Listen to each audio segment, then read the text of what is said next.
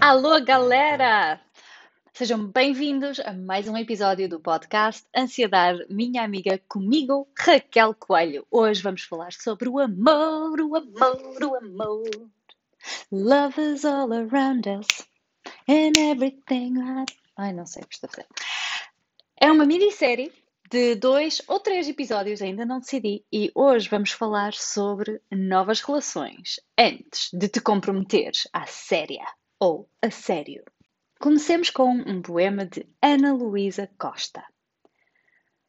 Todos nós temos nossos remendos, nossos avessos não tão bonitos assim, nossas costuras assimétricas Bom mesmo é quando entendemos essa imperfeição e paramos de cobrar de nós bordados perfeitos com linhas retilíneas.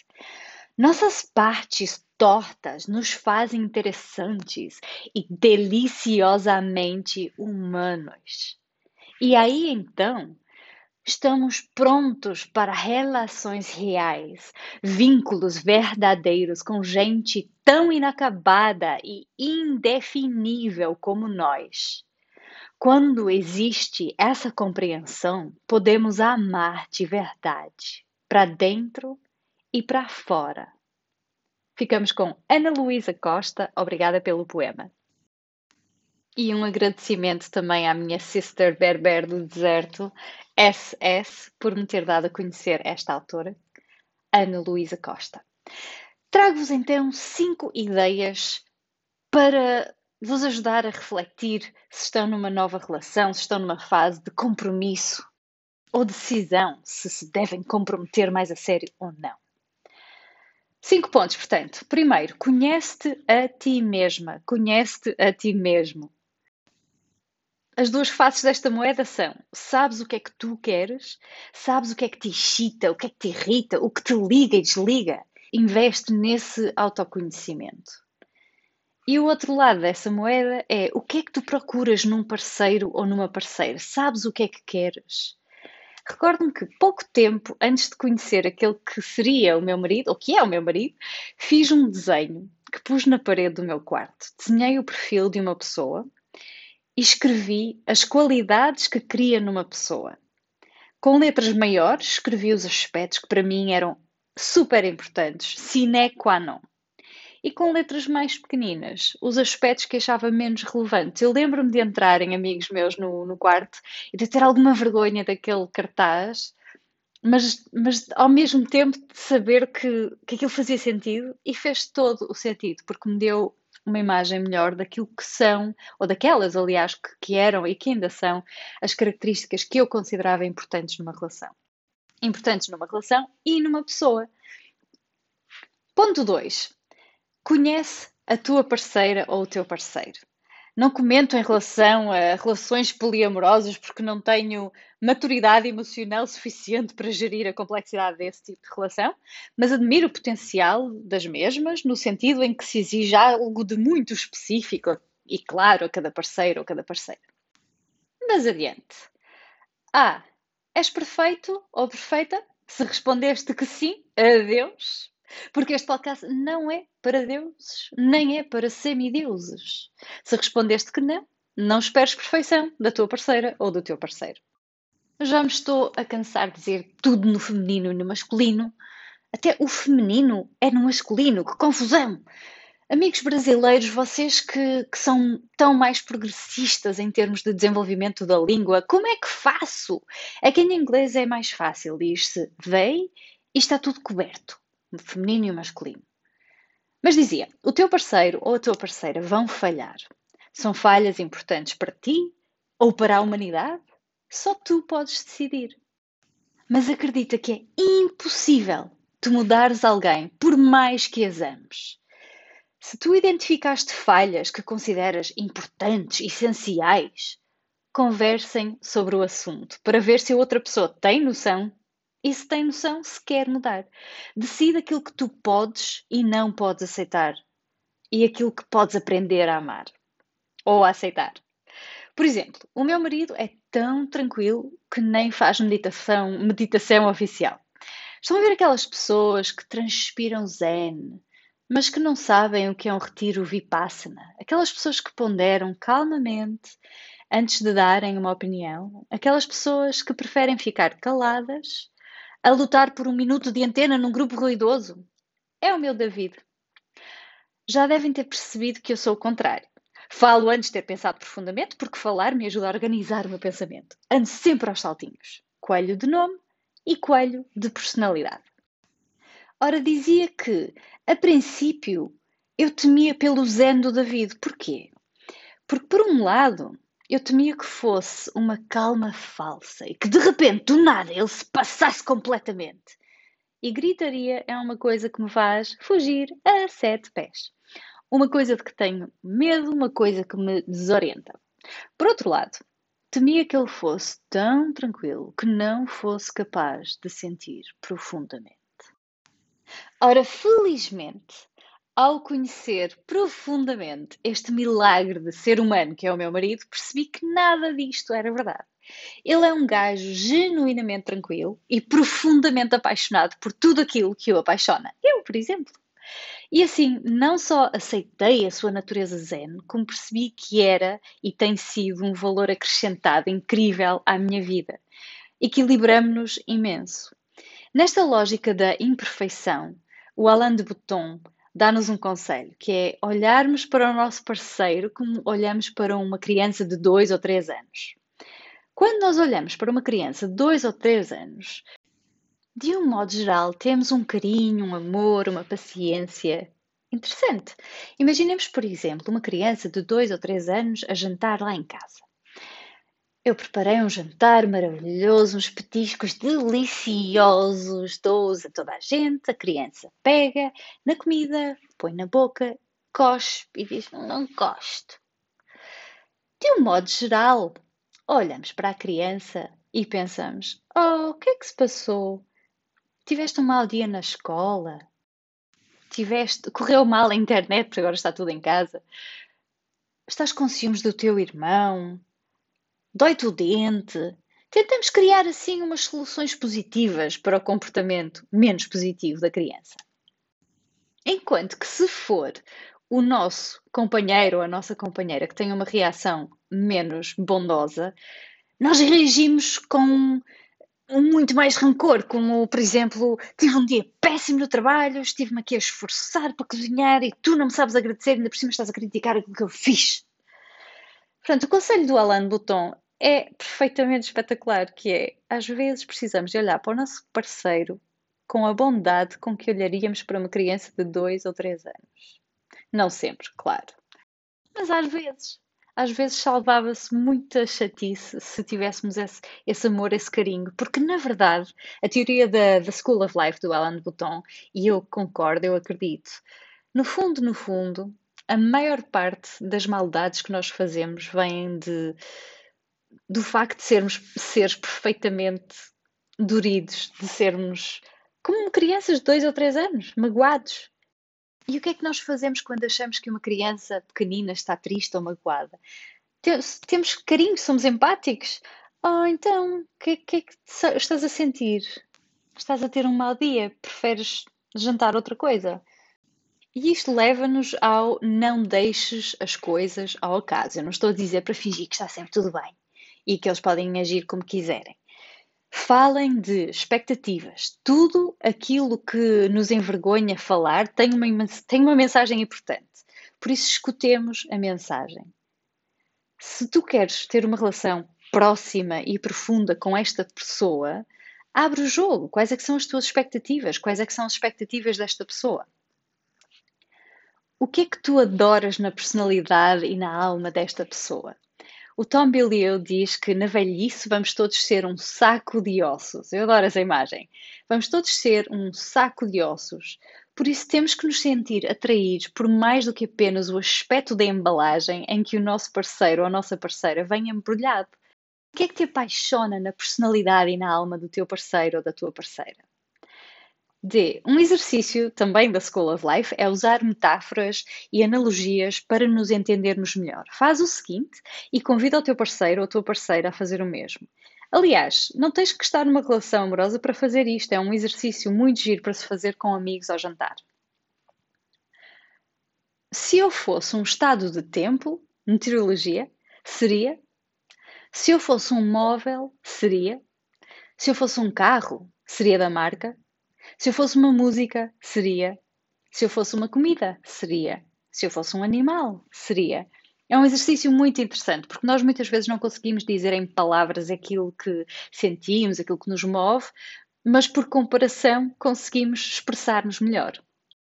Terceiro ponto, discutam tudo de forma aberta. Não acumulem lixo emocional, livre, estejam livres de ressentimentos que se tornam verdadeiros venenos com o tempo.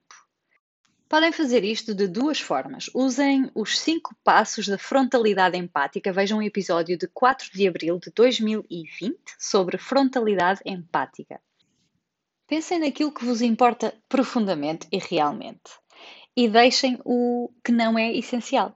Uma amiga minha contava-me que nos dates iniciais um moço a tinha convidado a ver um filme e ela perguntou se ele iria cozinhar. Ele disse que não. Ora, isso podia querer apenas dizer que não lhe dava jeito por alguma razão, naquele dia, naquele momento. Mas depois ela percebeu que ele tinha pacotes de comida da mãe. Ora, isto não é problema nenhum para algumas pessoas, porque eu tenho excelentes amigos e excelentes amigas que vivem de takeaway ou da comida dos pais e não há problema nenhum com isto. Contudo, para mim, não funciona. Porque vivo longe dos meus pais, porque adoro cozinhar, porque adoro que cozinhem para mim. E acredito que cozinhar para outras pessoas é um ato de amor soberbo. Por isso, para mim, preciso de um gajo que cozinhe. Mas isto não é condição sine qua non para toda a gente. E é isto que nós temos que perceber. O que é que são as nossas condições essenciais? Quarto ponto. Façam acordos sobre tudo e revisitem esses acordos. Todos nós mudamos, pelo que os nossos acordos mudam também. E dentro disto podemos, por exemplo, discutir como discutir. Discutir como é que podemos expressar posições diferentes, de forma respeitosa e civilizada. Podemos discutir expectativas caseiras. Ah, sim, não, que, que horror, não vou falar sobre a lavagem da roupa e, e loiça, não, nada disso, é demasiado imaturo. Isto é um romanticismo que não fala nunca. Se formos ver as histórias românticas, ninguém fala de lavar a louça, ninguém fala da casa de banho que está suja. Mas depois, nas relações, na realidade prática do dia a dia, as queixas que ouço de casais e mais casais, e mais casais. São sempre coisas pequeninas, são coisas tão pequeninas que até é parvo falarmos sobre o assunto. Mas são coisas que vão acumulando, como lixo debaixo do tapete. E depois chega um ponto em que depois há uma conversa absolutamente ridícula em que atiramos tudo e mais alguma coisa à pessoa e a pessoa não estava à espera de nada daquilo. E nós dizemos, mas tu fazes sempre isto e sempre aquilo. E a pessoa nem se apercebeu. Por isso, mesmo que pareça absolutamente ridículo, se é alguém que estás a pensar, fala sobre o assunto com o teu parceiro ou com a tua parceira. Expectativas sobre filhos. Um dado que me surpreende sempre é quando os dois elementos de um casal, aliás, normalmente um ex-casal, dizem separadamente que aceitaram ter filhos por causa do outro. Portanto, a mulher ou ex-mulher diz-me que acabou por ter filhos mais influenciada pelo marido ou ex-marido e vice-versa. O marido diz: Ah, eu até nem queria, mas ela era assim uma grande um objetivo de vida, ter filhos, ser mãe, e pronto, eu fui. E pronto, eu fui, não é razão suficiente para pôr mais crianças no, planeta, lamento. É uma decisão com muito, uh, com um impacto enorme. Tempo solitário. É claro que o amor é bonito e queremos estar unidos e juntos e tudo isso, mas cada um continua a ser um indivíduo. Portanto, é importante sabermos que vamos ter e como é que queremos gerir esse tempo solitário. Falem sobre isso. Qual é que é a vossa visão para o futuro? Onde é que cada um se imagina daqui a meio ano, daqui a um ano, daqui a dez anos? Os vossos sonhos são compatíveis? É claro que nada disto está escrito na pedra, como se diz em inglês, mas é essencial que do sítio onde se encontram agora, neste momento, consigam vislumbrar um futuro que, que seja parecido ou que tenham uma visão semelhante, que estejam a sonhar em ir em, direções semelhantes. Por exemplo, um dos parceiros pode querer atingir a, financeira, a independência financeira cedo e, portanto, querer valorizar a poupança, o investimento, E o outro elemento do casal pode preferir viver o agora, investir em experiências, ir ao restaurante X, comprar a roupa tal, etc. Portanto, é importante verem, balizarem quais é são as vossas visões e verem qual a compatibilidade nesse sentido. Quinto e último elemento, não compitam. Complementem. Se vocês estão na mesma equipa, é natural que um seja melhor do que o outro a fazer certas coisas. Aprendam uma com a outra, ajudem-se uma à outra sem serem chatas. Uma rotina básica que só posso partilhar com o meu marido quando estou num estado psicoemocional zen e contente é a mudança de lençóis. Sim, eu sou super doméstica. Cedo na nossa relação, lembro-me de ficar incrédula com o modo como ele fazia a cama. Sim, eu, eu pedi-lhe, perguntei-lhe se podia partilhar isto. Ele disse que sim. Uh, lembro-me daquilo me irritar. Lembro-me até de desconfiar secreta e envergonhadamente que ele estava a fazer de propósito para se esquivar, apesar de não ter nada, não bater nada certo com a personalidade dele. Mas juro, eu ficava ali, tinha, tinha vergonha porque tinha noção que, que não fazia sentido mas eu desconfiava que ele estava a fazer aquilo de propósito, só podia, porque não, não era possível ele não ver aqui os detalhes. Até que houve um dia em que se fez luz. Foi o dia em que ele fez a cama sozinho e usou os meus lençóis favoritos. Um conjunto daqueles lençóis perfeitamente brancos, com os bordados maravilhosos que a minha mãe me tinha dado. Lembro-me de abrir a cama à noite qual não é o meu espanto quando percebo que o bordado está aos pés da cama. Ele não tinha visto o bordado. E em vez de o dobrar junto à zona da cabeça, tinha-o posto aos pés, debaixo do colchão. Isso fez-me ver a verdade. Eu perguntei-lhe, fofinho, hum, isto não, não tinha um bordado? Ele, mas estes não são só aqueles lençóis brancos? Ele não tinha reparado no detalhe. Lição aprendida: aquilo que é importante para uma pessoa e visível e evidente para uma pessoa não é importante ou visível para a outra pessoa. Há tantos detalhes na vida e no dia a dia que, que existem em que nós não nos focamos. E se nós nos focássemos em todos os detalhes do mundo, enlouqueceríamos, de certeza. E está uma questão, uma questão cultural, que é, ele estava habituado a ter um lençol no colchão e em cima um lençol edredom. Por isso, esta mariquice portuguesa do lençol de baixo, mais o lençol de cima, mais o, edredom, mais o edredom em cima, baralhou, baralhava. Portanto, não compitam, complementem-se. Vocês estão na mesma equipa e são mais fortes porque trazem elementos diferentes para a relação. Ora, se não sentes que isto seja verdade na tua relação, é melhor repensar se queres eh, um compromisso sério com esta pessoa. Na Grécia Antiga, tinham uma visão diferente do amor. Eles admiravam os lados perfeitos do outro ser humano, pelas suas qualidades, virtudes, as coisas que tinham atingido. Quanto aos aspectos imperfeitos, dolorosos, infantis da outra pessoa, era visto como que uma oportunidade para nos educarmos um ao outro, para, para que nos tornássemos melhores versões de nós próprios.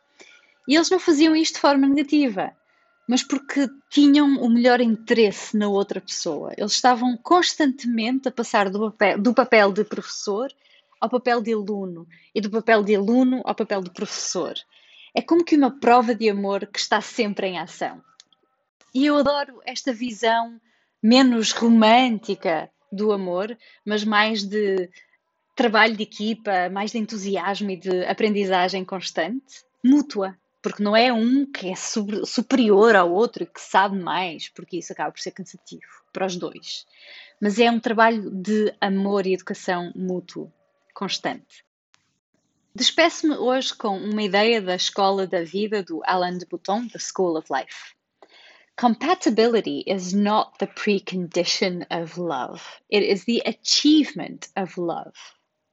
Compatibilidade não é uma pré-condição do amor, é uma conquista do amor. Assim me despeço de vocês, meus ouvintes, meus amores. Muitos beijinhos para todos. Fiquem fortes, aguentem-se, esta pandemia é a P de loucura. Portanto, não se deixem iludir por Instagrams ou imagens bonitas de gente que está sempre bonita e feliz. Está tudo a tentar manter a cabeça à tona d'água. Beijinhos, abraços, obrigada por escutarem o podcast Ansiedade, minha amiga, comigo, Raquel Coelho.